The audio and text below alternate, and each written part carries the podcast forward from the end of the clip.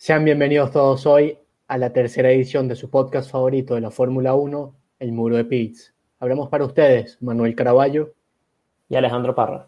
Aquí en el Muro de Pitts le vamos a llevar lo mejor y lo más novedoso de la Fórmula 1, porque en el Muro de Pitts es donde verdaderamente se vive y se sufre la Fórmula 1. El día de hoy les tenemos un capítulo muy especial. Como todos sabemos en el mundo de la Fórmula 1, la familia Williams abandona el mundo de la Fórmula 1 después de muchísimos años involucrados en el deporte, por lo cual el programa de hoy será ver y analizar un poco lo que fue el legado de tanto Frank Williams como de su hija Claire en el mundo de la Fórmula 1. Es un día triste, bueno, fue un día triste el día de, de la carrera en Monza, porque son el último equipo familiar.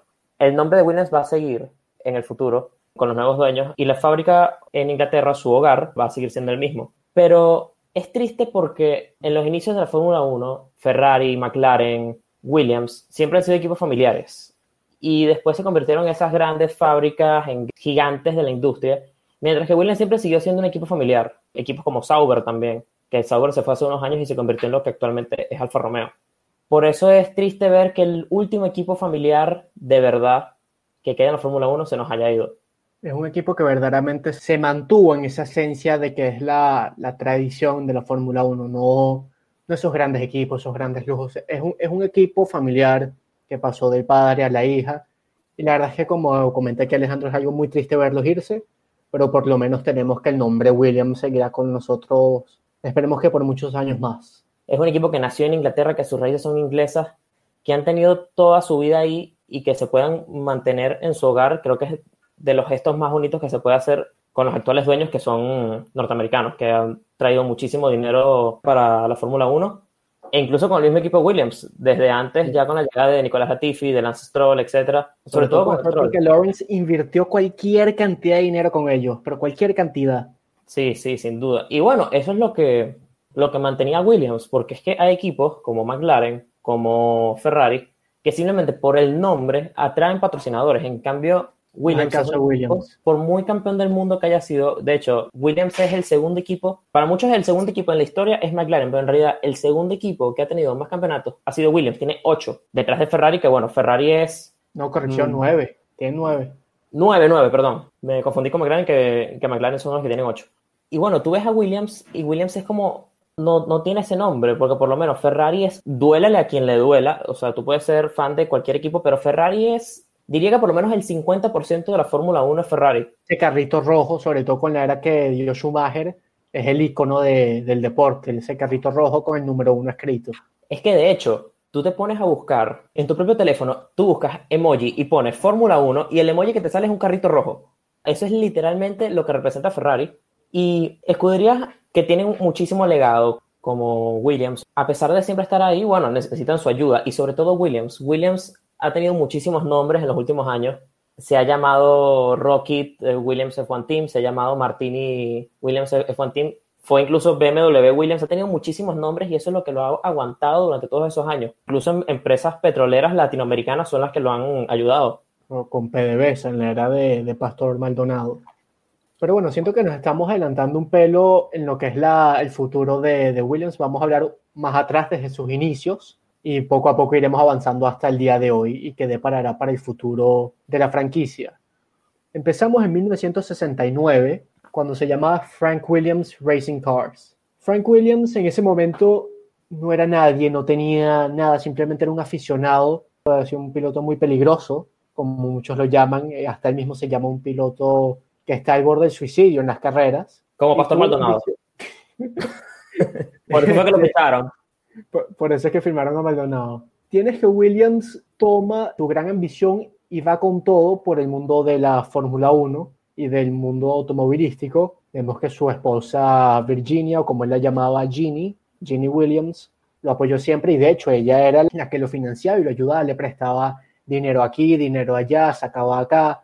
Inclusive está bien el documental de, de Williams, que está en Netflix. Ella vendió su apartamento para que con ese dinero apoyara a Frank. ¿Tú te imaginas eso hoy en día? Sí, o sea, es que eso es una historia de amor de verdad increíble. Eh, el documental se llama Williams, lo pueden buscar en Netflix, como dijo Manuel, es del año 2017, que era esos años que, bueno, estaba como medio empezando la crisis. Pero Frank Williams también, él, bueno, como tú dices, él no era nadie. Sí, sí tenía amigos como cercanos al mundo motor que lo podían ayudar, pero él vivía prácticamente de comprar repuestos de carros y los compraba, que sí, en el sur de Inglaterra y los vendía en el norte. Los compraba por una libra y los vendía por dos. Y así iba. Iba comprando y vendiendo. Con esa humildad desde siempre, un equipo sumamente humilde. De ahí fue que se formaron las raíces de lo que al final terminaría siendo Williams. Desde comienzos muy, muy difíciles y de hecho tuvo un periodo muy complicado Frank en, su equipo.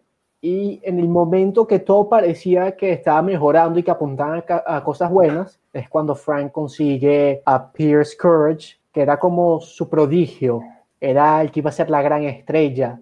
Fue algo que realmente lo motivó porque consiguió en su carrera natal en Silverstone, consiguió una quinta posición, consiguió dos podios y bueno, desafortunadamente para los que no sepan lo que ocurrió con Courage, en 1970, aquí Alejandro y yo hemos visto el, el video y la verdad que accidente más horrible y, trágico lo que ocurrió en Holanda. Es que yo vi la, la imagen y yo no podía creer que eso fuese real, carro de carrera o carro cual sea, no importa qué vehículo fuese, pero me pareció tan impactante, yo no lo podía creer no lo podía creer. Como se perdió todo en llamas, fue. Yo no sé qué, cómo quedaste tú, pero yo quedé un poquito traumado después de ver ese, ese choque del prodigio de Frank. Sí, es algo muy triste, pero eso es como. Eso era en cierta forma como el día a día de esa época. a ver, a ver, no era, no era el día a día, porque bueno, nunca se espera eso, pero los fallecimientos estaban a la orden del día y todos esos accidentes están exagerados. Y bueno, eso fue lastimosamente lo, lo, que sufrió Pierce fue uno de los momentos más tristes de la historia de Williams. De hecho, Frank Williams dice que las únicas dos veces que ha llorado en su vida fue cuando murió Pierce y cuando murió Ayrton Senna más tarde, 20 años después. Williams, que lastimosamente perdió su prodigio, fue, fue un momento sumamente triste para todo Williams porque, o sea, es como que por lo menos se perdiera un piloto como George Russell de repente. Y es, y es como que todo tu futuro... No, no, no, no me digas eso, que yo que yo amo a Russell, eso me pasa, mire, y casi que no, le mentira. No, pero eso ya no va a pasar más. Eso. Pero sería un golpe a todos, sobre todo por el tema de la edad. Es un muchacho. Y bueno, Pierce también. Pierce apenas tenía 28 años cuando sufrió el gran accidente en Holanda. En el circuito de, en el circuito de Sabort, que era el circuito que se iba a correr este año, que era una de las nuevas adquisiciones de este año, que lastimosamente por, bueno, todo lo que estamos viviendo nosotros ahora mismo con la pandemia no se pudo correr. Pero bueno, dejando un poco atrás este, este bajo de la familia Williams, ellos fueron mejorando en el, a partir del año 76, desde la muerte de Pierce en el 70 en hasta el 76, la verdad es que Williams iba de peor en peor, la verdad es que vemos como Williams estaba desesperado, no, no sabía qué hacer, pero bueno, llegó en el año 76 el Lawrence Stroll de la época, Walter Wolf, un millonario canadiense, y se alió con Williams, compró parte del equipo y junto a él empezaron a, a mejorar sobre la marcha, no, no el equipo legendario que después fueron en los 80 y 90, pero fueron mejorando sobre la marcha con el equipo. Sí, fueron, bueno, cuando dices lo del de Lawrence Stroll de la época, es literalmente porque es, bueno, un, un, un millonario canadiense que viene y prácticamente salva a tu equipo eso fue lo, lo, que ha pasado con Lawrence Stroll actualmente. Y sí, bueno, a finales de, de, los 70, los Williams estaban ya bien formados, ya eran un equipo ya tenía sus bases para lo que sería el futuro de la, de la marca, con grandes pilotos como Nigel Mansell, por ejemplo. Sí, tenemos que Williams a partir de ese momento, y ojo, ni siquiera fue con Wolf que Frank Williams creó ese, ese legado de Williams, ya que si recordamos vemos como, como Wolf agarra el equipo para él y Williams está ya en el borde del abismo, no sabe qué hacer, no sabe si puede caer más abajo. Y ahí es cuando junto a Patrick Head y uno de sus mejores amigos, uno de sus amigos más cercanos, logran crear el equipo que conocemos todos, William Grand Prix Engineering Limited. Pues ese equipo fue el que surgieron, como comentó aquí Alejandro, las grandes figuras como Nigel Mansell, Ayrton Senna, Alan Prost, inclusive Kiki Rosberg y Nelson Piquet. Ese fue el momento de la gloria de Williams, 80 y 90. Ese fue el mejor momento de ellos, sin duda. Los 80 y 90 fueron, fueron los mejores años de Williams. Su último título fue en el 97. Williams ha tenido muchísimos pilotos, eh, muchísimos pilotos que ha formado y que ha hecho campeones del mundo, como ya nombraste a, a Kiki Rosberg, como yo nombré antes a, a Mansell, Nelson Piquet, Alan Prost, Damon Hill, Jacques Villeneuve muchísimos, e incluso pilotos latinoamericanos como, como Felipe Massa, Juan Pablo Montoya, Pastor Maldonado. Em, bueno, ahorita que nombraste a Pastor, eso es un tema como, delicado, ¿no? Pastor, nuestro amigo Pastor, el... No, bueno, Pastor es un piloto que yo considero que en su momento, obviamente, gracias a patrocinios y a, y a muchas cosas que venían detrás, se, ganó su puesto en Fórmula 1 y fue el último piloto que le dio una victoria a Williams. Ya hablaremos de eso más adelante, ya, ya entraremos en ese detalle. Que ahorita rápido, una pregunta aquí, no solamente para ti Alejandro, este, y también para que, bueno, los que nos oyen aquí, sea en Spotify, en Anchor, o si nos estás viendo en, Instagram directamente, que dejen en los comentarios, o si están en una de las otras plataformas, vayan a Instagram y nos escriban cuál creen que, que fue la mejor época de Williams, los años 80 o los 90. ¿Cuál opinas tú? Yo creo que los 80 sin duda los 80 son como los años de gloria total y absoluta de Williams, porque, ok, en los 90 sí que consiguieron sus títulos y tal, pero es que en los 80 eran como otra cosa, no, no, no tenían rival. No, quizá no como los Mercedes actuales o como los Red Bull de principios de los 2010, pero eran sumamente dominantes. Y aparte tenían unas duplas de pilotos, pero impresionantes. O sea, nada más Nigel Mansell y Nelson Piquet. Eso era una cosa. La preocupación de ellos no era si ganamos el campeonato, que quien ganara la carrera era cuál de los dos pilotos era el que ganaba. Porque la verdad es que aparte ellos tenían una gran rivalidad entre ellos. Muchos han comentado que ellos se odiaban en esa época. Y era como la, rivalidad, la rivalidad entre ellos. En realidad no es que más nadie era el que le, estaba quitando la, la victoria. Y bueno, pasando ya más adelante, más de lo que sucedió posteriormente con la historia de Williams, en los, en los 80 y los 90 tuvieron sus épocas de éxito total y ya con el nuevo milenio llegó, llegó toda esa, no sé, toda esa inconsistencia durante los 2000, bueno, tuvieron, tuvieron uno que, otro año bueno, tuvieron el que para mí es uno de los carros más bonitos de la historia, que es el, el BMW Williams, que, que a mí sin duda, sin duda me encanta porque por lo menos, ok, yo dije al principio que me gustan mucho em, las, las, escuderías familiares por todo lo que demuestran, pero también me gusta por lo menos escuderías que son iconos, o sea, marcas que son iconos. Me, gustaba mucho que estuviera Toyota en su momento, como estuvo BMW, como está Renault, que bueno, Renault se fue y llegó Alpine, pero Alpine no es como lo mismo en, en, Fórmula 1, por mucho que también sea una marca. Y también tienes a, Honda, que a pesar de que, bueno, estuvo en su época de Fórmula 1 que estaba Honda, y de cierta manera ha regresado ahora con esa unión que tiene ahora con Red Bull, que es el motor de ellos, el motor Honda. Sí, sí. Son marcas icónicas que, que han estado en el deporte. Sí, bueno, como, como, comentó aquí Alejandro, ese año, esa época de ya en los 2000 fue donde Williams empezó la picada otra vez. Sí, en, los años 2000 estaban uno, un año mejor, un año peor, pero fue a partir de verdaderamente los 2010, sobre todo ya terminando esa década, muy mal para Williams. Sí, bueno, porque, a ver, sobre todo al final, ya a partir de 2018 para acá, han sido los peores años sin duda para Williams, porque tú ves 2010, ves 2011 y tuvieron años decentes. En 2012 fue, como dijimos anteriormente, la última victoria de Williams. Con Pastor, con Pastor Maldonado. Con Pastor Maldonado, que en el documental de Williams... Si te soy honesto, si te soy honesto con esa carrera, la verdad es que yo no sé cómo él consiguió, cómo consiguió eso. Porque Pastor muchos dicen que era un gran piloto, que es que no tuvo, que no tuvo buena suerte y para mí me parece que es uno de los peores pilotos que yo he visto en mi vida, sin duda, porque lo que hacía era chocar, pero chocaba solo, contra gente, haciendo lo que sea. Y yo no entiendo cómo ganó esa carrera, sobre todo porque es que en varias partes que era Alonso el que lo iba persiguiendo, hubo momentos que lo atacaba, pero no lo pasaba. Yo decía, ¿cómo, cómo Alonso un Ferrari no, no pasa al Williams de, de Maldonado? No comprendo.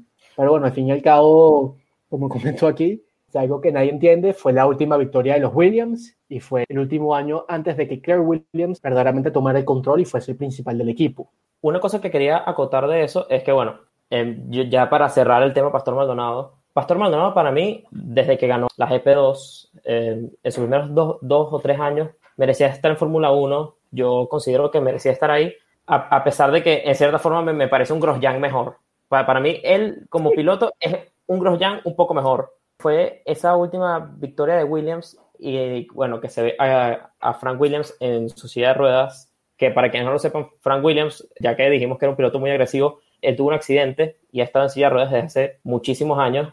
Pero y... cabe contar que este accidente fue manejando normal, no fue que estuvo en un gran premio y sufrió el accidente, fue en día al aeropuerto para regresar a casa y estaba en Francia y la verdad que en una calle muy particular, muy angosta, Williams iba rapidísimo, iba como loco y fue donde lastimosamente sufrió ese accidente que lo dejó cuadrapléjico. Bueno, ahora continuando con la era Claire.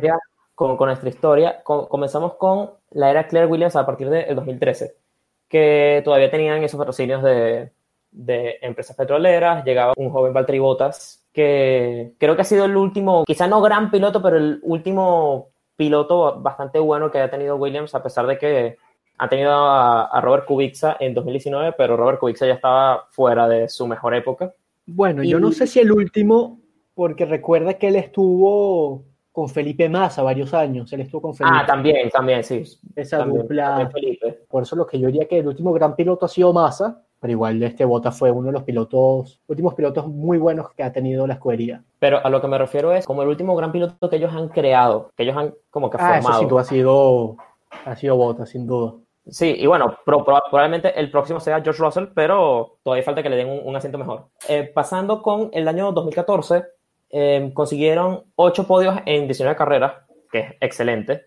Yo diría que es el mejor año de, de Claire, ¿viste? Sin duda alguna es el mejor año de Claire. Y por lo que yo creo que tanto por lo que hizo ese año este, como principal de equipo y lo que hizo en siguiente, en 2015, es por lo que yo, cuando dicen, no, que Claire es la que destruyó Williams, que es todo su culpa, mira, en parte obviamente tiene la culpa porque es la principal de equipo. Si tomas en cuenta esos dos años, con lo que logró, y hasta inclusive si tomas en cuenta el 2016, que fue un año normalito, yo diría que no tiene tanta culpa y es una principal de equipo decente bueno, tuvo tres años más o menos buenos con, con, Williams. Al principio tuvo unos años bastante decentes, tanto 2014, 2015. De hecho, tenían el, tenían el auto más rápido de la, de la parrilla esos años. Y bueno, en Fórmula 1 tener el, el, más rápido en recta no significa que seas, el, que seas el mejor.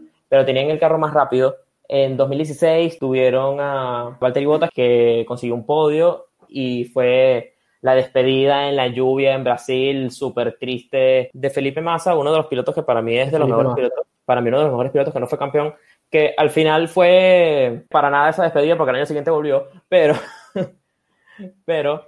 Y con la eh, misma escudería que... Exacto, exacto. Al, eh, este, al final nos pusimos tristes por nada. Y más tarde llegó el 2018, llegó Sergei Sirotkin y ya era el segundo año de, de Lance Stroll, que le metió que le metió muchísima plata a la escudería Williams.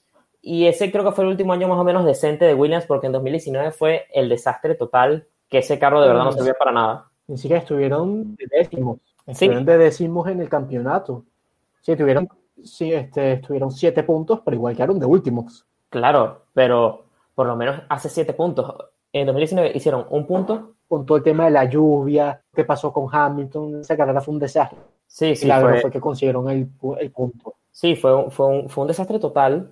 En fin, todo lo que ha sucedido con Williams este año también ha sido algo normalín, o sea, mejoraron un carro que, a ver, si, si empeoras el Williams de, 2019, no sé quiénes son tus ingenieros. Debe ser que adentro está el planeta de los simios o algo así. tienen que hacerlo a propósito. Exacto. Si hubiesen empeorado planeta los simios. Exacto, que, exacto, que tienen que hacerlo mal a propósito. Sí, empeorado, tenían que hacerlo mal a propósito, sí empeoraban, pero menos mal. Pero mira, mejoraron cuatro segundos. Eso por lo menos es algo y que les está trayendo Dorilton Capital. Yo creo que pareciera que en una buena dirección. Porque si recordamos cuando Lance Stroll se, se va de Williams en 2018 y va a lo que ahora conocemos como Racing Point, Lawrence se va y todo el dinero que había invertido, todo ese dinero y esa ayuda económica que le está dando el equipo inglés, se la llevó. Y Williams se quedó en shock, no, no, tenía nada, ya los recursos que tenía no, no habían. Entonces yo creo que eso es una de las razones por la cual cayeron tan bajo en 2019 y esperemos que ahora con Dorilton Capital, que, que ahora es dueño de Williams y será, estarán a cargo de ellos ahorita desde el Gran Premio Mugello en adelante, ya que Monza fue el último Gran Premio de, de Claire y de la familia Williams como tal, este pareciera que van en una buena dirección y esperemos que vuelvan a lo más alto del podio, que es donde merecen estar por todo lo que representa la historia de la escudería. Lo que yo opino del futuro de Williams es que lo que puede pasar es como vienen cambios de reglamentación, viene un tope salarial, que eso es algo que para pelear con Mercedes o pelear con Ferrari, bueno, Ferrari cuando peleaba, y para pelear, algo Ferrari. Eh, exacto, cuando, cuando ellos servían y para pelear con, con Red Bull, no, no iban a tener su, suficiente dinero porque la idea de un carro de Fórmula 1 es meterle todo el dinero que puedas y bueno, y, y, sacar lo mejor. Y ahora que viene, que viene esta empresa norteamericana para la Fórmula 1, llegó en el mejor momento. Llegó con un equipo... En el mejor momento, sin duda. Llegó con, llegó con un equipo experimentado que conoce todo de Fórmula 1. Yo, yo imagino que, que Claire y, y, Frank estarán cerca de, de, del equipo, quizás no tomando decisiones, pero yo, yo, imagino que estarán algo cerca para pedir, para pedir ayuda. Y llegaron, como te digo, en el mejor momento, donde no tengan que invertir tanto para ser exitosos. Y tienen un equipo que de verdad no es como, por ejemplo, un Haas o un Alfa Romeo, que son equipos relativamente nuevos. Tienen ese equipo sumamente experimentado, que sabe lo que es ser campeón del mundo y que tiene todo absolutamente todo para poder llegar muy lejos durante estos años la sin duda, sin duda, porque como dices tú, es un equipo que tiene, está muy experimentado, sabe que ser campeón, y no es como Haas, que es un equipo de ahora, que es un equipo nuevo, que es un equipo bebé todavía, y aparte no tiene particularmente una buena dupla de pilotos, para mí me parece que creo que es la peor dupla de pilotos que hay en el momento, y tienes que Williams tiene Latifi que es más o menos decente, Russell que es un pilotazo, y para el 2021 capaz no hacen lo mejor, pero el equipo como tal es un equipo que sabe qué es lo que tiene que hacer y sabe hacia dónde apuntar. Tienen esa ambición porque una vez fueron campeones y saben que lo pueden volver a hacer. Una vez no, nueve veces. Exacto, no una vez sino nueve veces.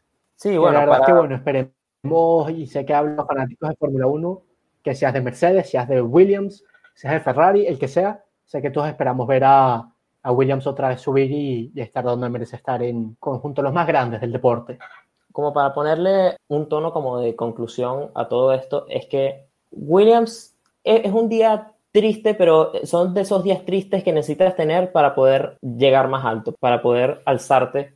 Es un equipo que de verdad me gusta que hayan dejado el nombre, me gusta que hayan dejado la fábrica, que no hayan cambiado nada, prácticamente esperemos que no cambien mucho, que, no, que dentro de dos años se llame F1 Team, eh, USA y que esté pintado de verde el carro, ¿entiendes?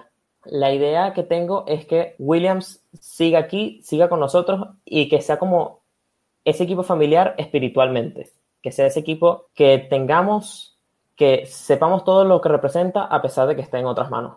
Exacto, a pesar de que Dorton Capital sea ahora el, el dueño, esa esencia de Williams siga con nosotros y por muchísimos años. Y bueno, yo creo que ya podemos dar concluido este episodio especial dedicado a la familia Williams. Y bueno, esperemos que hayan disfrutado este podcast el día de hoy. Hablamos por ustedes Manuel Caraballo y Alejandro Parra. Nos vemos después de la próxima carrera del Gran Premio de Mugello.